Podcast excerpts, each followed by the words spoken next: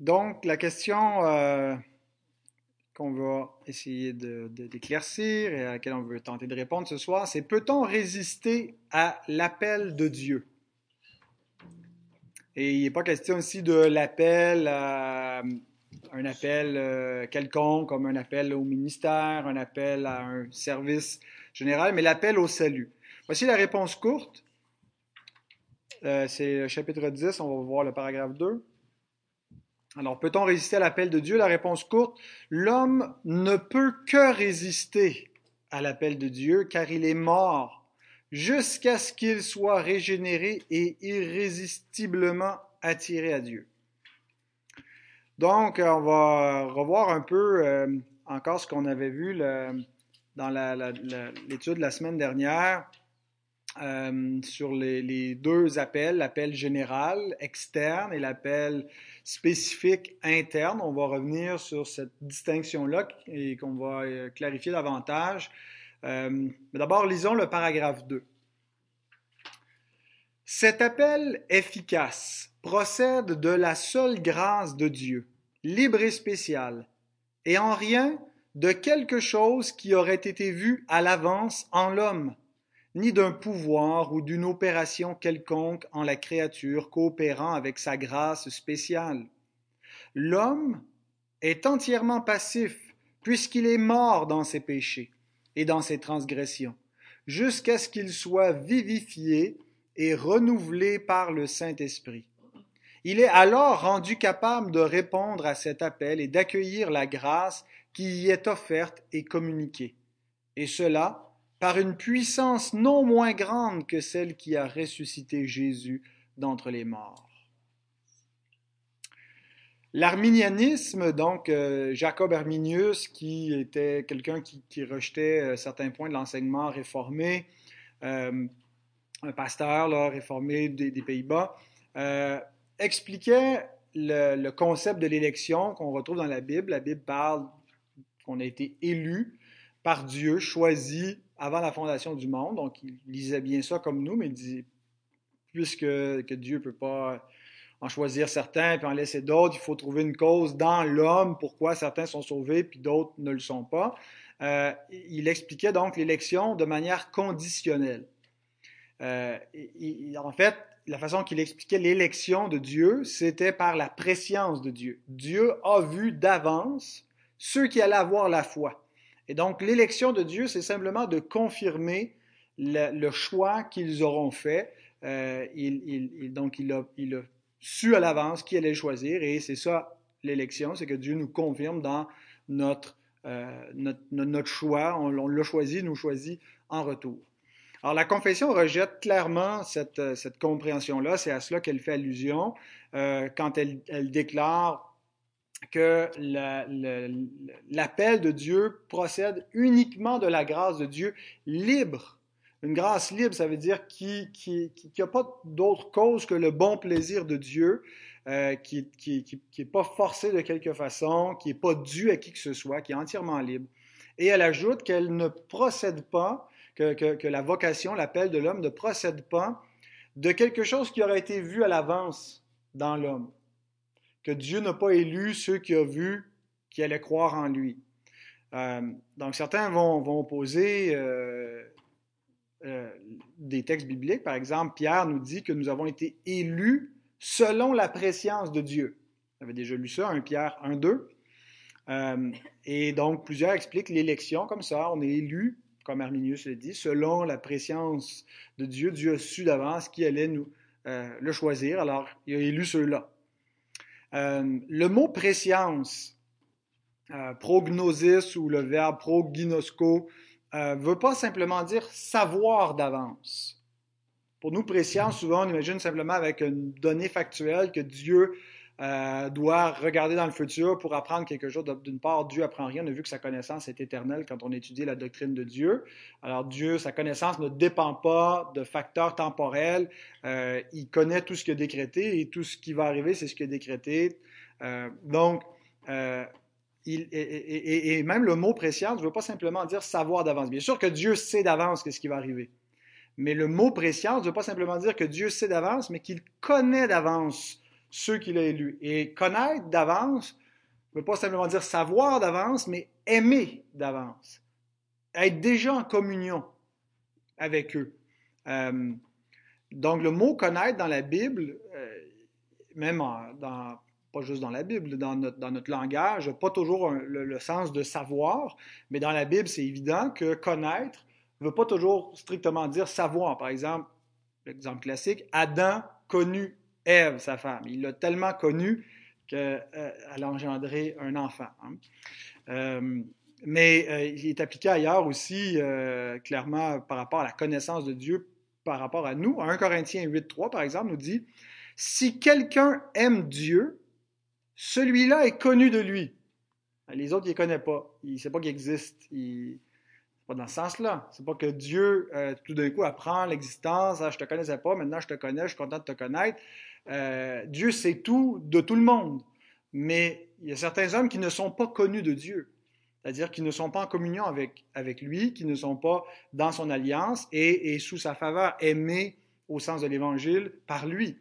Euh, Paul dit quelque chose de très semblable encore dans Galates 4, verset 9. Il dit, mais à présent que vous avez connu Dieu, et là il se corrige, ou plutôt que vous avez été connus de Dieu. C'est pas que Dieu les connaissait pas avant, il les connaissait au sens de savoir, mais il ne les connaissait pas au sens d'être dans, euh, dans l'alliance. Bon, il y a un sens où Dieu connaît éternellement les siens, le Seigneur connaît de toute éternité ceux qui sont en lui. Euh, mais donc, c'est dans ce sens-là que Dieu, que nous avons été élus selon la préscience, que Dieu nous a connus d'avance, Dieu nous a aimés d'avance. Dieu était déjà en relation avec nous avant même que nous existions parce qu'il nous avait destinés au salut, destinés à son amour, élus en Christ. Alors, c'est dans ce sens-là qu'on doit comprendre le mot connaître d'avance et non pas juste comme savoir d'avance, mais aimer d'avance. Alors, la raison pour laquelle, et c'est la raison, elle est mise de l'avant dans le paragraphe 2, pourquoi l'homme, pourquoi l'élection doit être inconditionnelle, qu'elle ne peut pas dépendre d'une condition dans l'homme, que pourquoi est-ce que finalement la, suggestion d'Arminius tient pas la route? Pourquoi est-ce que Dieu peut pas voir d'avance qui va le choisir? C'est parce que si on considère quel est l'état spirituel de l'homme, ben, Dieu attendrait longtemps avant qui que ce soit le choisisse, une fois que l'homme est tombé dans une condition pécheresse. Euh, la dépravation de l'homme euh, est, telle qu'il ne peut pas, à moins qu'il y ait une intervention de la grâce de Dieu, se tourner vers Dieu. Il n'est pas dans un état de neutralité. Il n'est pas dans un état de capacité. On a vu dans le chapitre sur le libre arbitre, hein, après la chute, l'homme est non possible, non pécaré, incapable de ne pas pécher. Euh, et donc, cette condition-là euh, fait qu'il ne peut pas non plus revenir à Dieu. L'homme, la confession dit, l'homme est entièrement passif puisqu'il est mort dans ses péchés, dans ses transgressions. Donc, ça nous rappelle le langage d'Éphésiens 2.1. Vous étiez mort par vos offenses. Alors, qu'est-ce qu'un inconverti? C'est quoi un inconverti? C'est quoi la différence entre un, converti, un sauvé, puis un non sauvé? Euh, mis à part ce qu'ils font dans leur, euh, vie, euh, un qui, veut garder les commandements de Dieu, l'autre pas, un qui croit, l'autre pas, qu'est-ce qui, caractérise un inconverti? Euh, c'est sa condition spirituelle. Euh, c'est quelqu'un qui retient la vérité captive, il la retient criminellement captive. C'est comme ça que Paul le décrit dans Romains 1, 18. Un inconverti, c'est quelqu'un qui ne reçoit rien de l'Esprit de Dieu, qui n'a pas de communion avec l'Esprit de Dieu et qui considère l'Évangile comme quelque chose de repoussant, comme une folie. Euh, il peut lui donner intellectuellement une sorte d'assentiment, mais dans le fond de son cœur, s'il est inconverti, il le rejette. Euh, Paul dit que euh, la prédication de la croix est une folie pour ceux qui périssent. Il dit quelques versets plus loin, Corinthiens 23, nous, nous prêchons Christ crucifié, scandale pour les Juifs et folie pour les païens. C'est une occasion de chute. C'est pas le genre de sauveur qu'ils veulent, c'est pas le genre de discours qu'ils veulent, ni les Juifs, ni les païens. Euh, dans le même épître, un chapitre plus loin, chapitre 2, verset 14, il ajoute que l'homme animal, c'est-à-dire l'homme naturel, reçoit pas les choses de l'esprit, elles sont une folie pour lui. Il ne peut les connaître parce que c'est spirituellement qu'on en juge. C'est dans un, état euh, spirituel, c'est-à-dire régénéré par l'esprit qu'on comprend les choses de l'esprit. Euh, il dit euh, aussi que notre, notre évangile, que nous, nous répandons par l'évangile l'odeur de la connaissance de Christ, et pour ceux qui périssent, c'est une odeur de mort, c'est quelque chose de repoussant, ce, ce message-là. Donc, un inconverti, c'est pas quelqu'un qui attend passivement de, de, de, se convertir euh, si on lui expose l'Évangile. C'est quelqu'un qui n'a pas reçu encore l'amour de la vérité. Euh, et s'il ne reçoit pas l'amour de la vérité, il va demeurer égaré, il est incapable dans, sa, dans son état charnel, dans sa condition sous l'empire du péché, de plaire à Dieu, de revenir vers Dieu, de choisir Dieu. Il est, comme le dit l'Écriture, mort dans son péché. Un mort, il est mort. Il ne peut pas revenir. Donc la condition de l'homme, la condition spirituelle de l'homme est telle qu'il ne peut que résister à l'appel de Dieu, à moins d'être efficacement appelé. Donc on revient à notre distinction externe-interne qu'on a vue la semaine dernière. Certains parfois nous disent, vous voyez que la grâce de Dieu ne peut pas être irrésistible comme les calvinistes le prétendent, la grâce de Dieu est irrésistible. Quand Dieu appelle, il appelle de manière irrésistible. Parce qu'on voit des évidences dans la Bible de gens qui résistent au Saint-Esprit. Par exemple, Acte 7, 51. Homme au cou. C'est Étienne qui dit ça donc aux, Juifs qui entendent sa prédication. Incirconcis de cœur et d'oreille, vous vous opposez toujours au Saint-Esprit. Ce que vos pères ont été, vous l'êtes aussi. Vous vous opposez au Saint-Esprit. Euh, vous êtes incirconcis. Donc, il, les déclare endurcis et résistant à Dieu, résistant à l'Esprit de Dieu. Souvenons-nous de Jésus qui, en entrant sur Jérusalem, pleure sur la ville euh, et en disant Jérusalem, Jérusalem, qui tue les prophètes et qui lapide ceux qui te sont envoyés. Combien de fois ai-je voulu rassembler tes enfants comme une poule rassemble ses poussins sous ses ailes et vous ne l'avez pas voulu? Donc, certains vont prendre cet texte-là en disant, voyez, Dieu veut, il essaie de les sauver, pas capable, pauvre Dieu, c'est pas de sa faute parce que la seule pierre que Dieu ne soulèvera pas, c'est la pierre du libre arbitre et. Et, et, et, et c'est vrai que laisser eux-mêmes, euh, en fait, Dieu, Dieu, les appelle, les appelle sincèrement, c'est un appel général, c'est un appel externe qui statue ce que Dieu exige de l'homme, ce que Dieu fait pour l'homme, et il va, il va même faire plus que de statuer des choses, il va leur annoncer des jugements, il va, il va, il va euh, faire intervenir par son esprit euh, toutes sortes d'événements pour les convaincre, pour les pousser, pour les amener à la repentance, à la bonté de Dieu qui pousse l'homme à la repentance. Mais l'homme qui s'endurcit, qui s'amasse par son impénitence, un trésor de colère pour le jour du jugement. Donc oui, il y a une résistance à l'appel de Dieu, parce que l'appel externe de Dieu est irrésistible. Mais l'Écriture nous présente aussi un appel qui est irrésistible. Dans Jean 3.8, euh, il nous est dit que l'Esprit souffle où il veut. Et donc, il y a, et, c'est pour le contexte, c'est pour nous parler de celui qui est né de l'esprit. Euh, il faut naître de nouveau et l'esprit souffle où il veut. Il n'y a rien qui va résister donc à son action. Jésus va dire, Jean 6, 37, tous ceux que le Père me donne viendront à moi. Donc, c'est une certitude. Il n'en manquera pas un. Tous ceux qui me donné, je vais les sauver, puis ils vont tous être attirés à moi, ils vont être convertis. Donc, en même temps que l'Écriture nous présente un, un appel résistible nous présente un appel irrésistible. Euh, et donc, on, le comprend aussi à la lumière de euh, euh, la, condition de l'homme dans sa dépravation qu'il ne peut faire autrement que de résister, et une fois régénéré, il ne peut faire autrement que de devenir. et donc, l'appel irrésistible est présenté dans l'Écriture comme une naissance, comme une nouvelle naissance. Et, l'analogie de la naissance, hein, quand Jésus la donne à, Nicodème, il ne comprend pas au début euh, comment un homme peut-il naître quand il est vieux, euh, il ne peut pas entrer à nouveau dans le, sein de sa mère pour naître. Et là, Jésus le corrige, il lui dit, ce qui est né de la chair est chair. Je ne te parle pas donc d'une naissance physique, mais d'une naissance spirituelle. Et sans cette naissance-là, tu ne peux pas entrer dans le royaume de Dieu. Il n'y a personne qui peut entrer dans le royaume présentement, le, sa, dispension actuelle en esprit, et euh, dans le royaume final euh, lorsqu'il viendra en puissance, euh, s'il n'est pas né de nouveau, s'il n'a pas été converti. mais, et, donc, il parle de la régénération, de cette œuvre de transformation, mais il la compare à une naissance. Et, l'analogie de la naissance est très très forte parce que la naissance est toujours irrésistible. Il n'y a personne qui décide de naître, il n'y a personne qui peut résister à sa naissance. Euh, on naît irrésistiblement et notre volonté n'est pas impliquée. La volonté de celui qui est engendré décide pas de naître, elle, naît, il est causé malgré lui. Euh, et de même, celui qui naît de Dieu euh, naît irrésistiblement.